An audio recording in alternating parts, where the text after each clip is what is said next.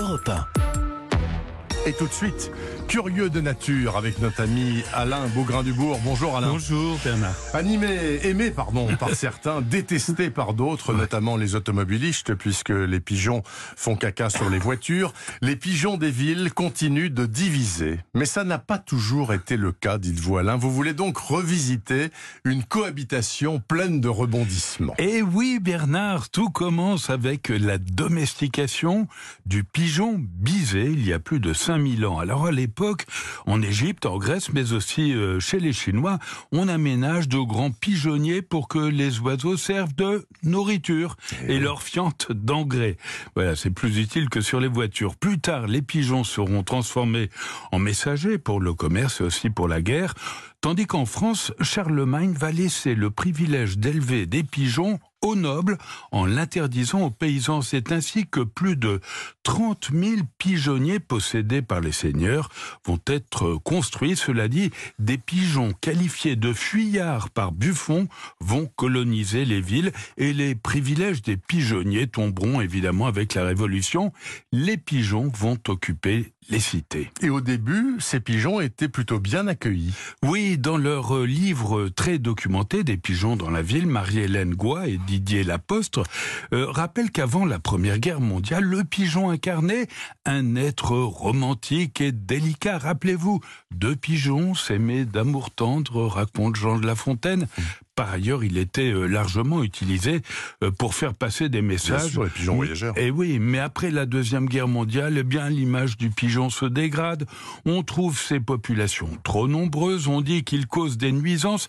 Il va devenir une sale bête qualifiée plus tard de ravolant. Est-ce qu'on sait combien il existe de pigeons à Paris? Bah écoutez, très franchement, non. On a eu droit à des chiffres aussi fantaisistes qu'incohérents. En 1964, la préfecture évoque 400 000 pigeons. Cinq ans plus tard, on parle d'un million.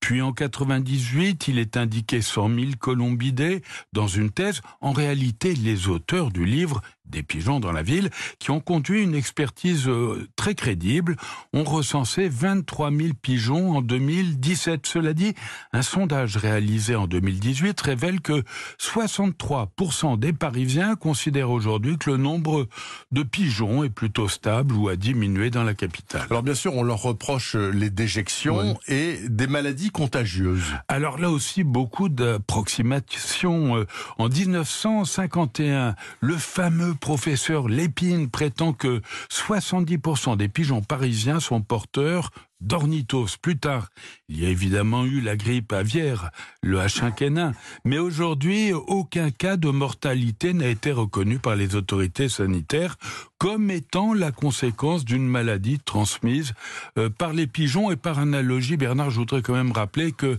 l'Agence de santé publique indiquait en 2016 qu'au moins 48 000 personnes mouraient chaque année suite à l'effet des particules fines présentes dans les villes. Qu'est-ce qu'on peut recommander pour euh, potentielle heureuse cohabitation Alors, les captures, souvent violentes, n'ont jamais démontré leur efficacité. Les stérilisations à vif sont inacceptables. Non, moi je suis favorable à l'installation de pigeonniers qui permettent de limiter les populations par le retrait des œufs ou par euh, un nourrissage à base de graines stérilisantes. Cette technique non violente a fait ses preuves dans de nombreuses villes qui ont réconcilié finalement les habitants et les pigeons. En tout cas, la colombophilie, c'est formidable. Ah, c'est remarquable. chez moi dans le Nord-Pas-de-Calais, j'adore. J'ai revu un film belge extraordinaire qui s'appelle Les Convoyeurs attendent, oui. qui est un film absolument génial. Avec notamment, les camions et Absolument, avec des colombophiles. Un événement à nous recommander? Oh, un petit coucou à Charlotte Arnal, euh, qui traverse par euh, tous les temps euh, la France à pied actuellement, un parcours de 2500 km pour défendre la cause animale jusqu'à l'Assemblée nationale en octobre prochain. On l'embrasse. Bon, on pourrait peut-être la recevoir en Ah, octobre quand elle arrivera. Ça, Ouais. c'est une bonne idée. Euh, L'assistant, merci de noter. Donc Charlotte Arnal en octobre prochain. Je note vous que vous avez commis un livre sorti chez Ouais. Les Échappés. Ouais. On, on a marché sur la terre, journal d'un militant d'Alain Bougrain-Dubourg. Bon, on je l'ai de pas nos lu. chroniques. Vous Ben, je l'ai pas lu, mais j'aime beaucoup la dédicace. Je vous en remercie. Je vais le lire. C'est gentil. Ça doit être super bien, en tout cas. Merci, Merci. beaucoup, Alain. Merci. On a marché sur la terre aux échappés. À la semaine prochaine. Alain.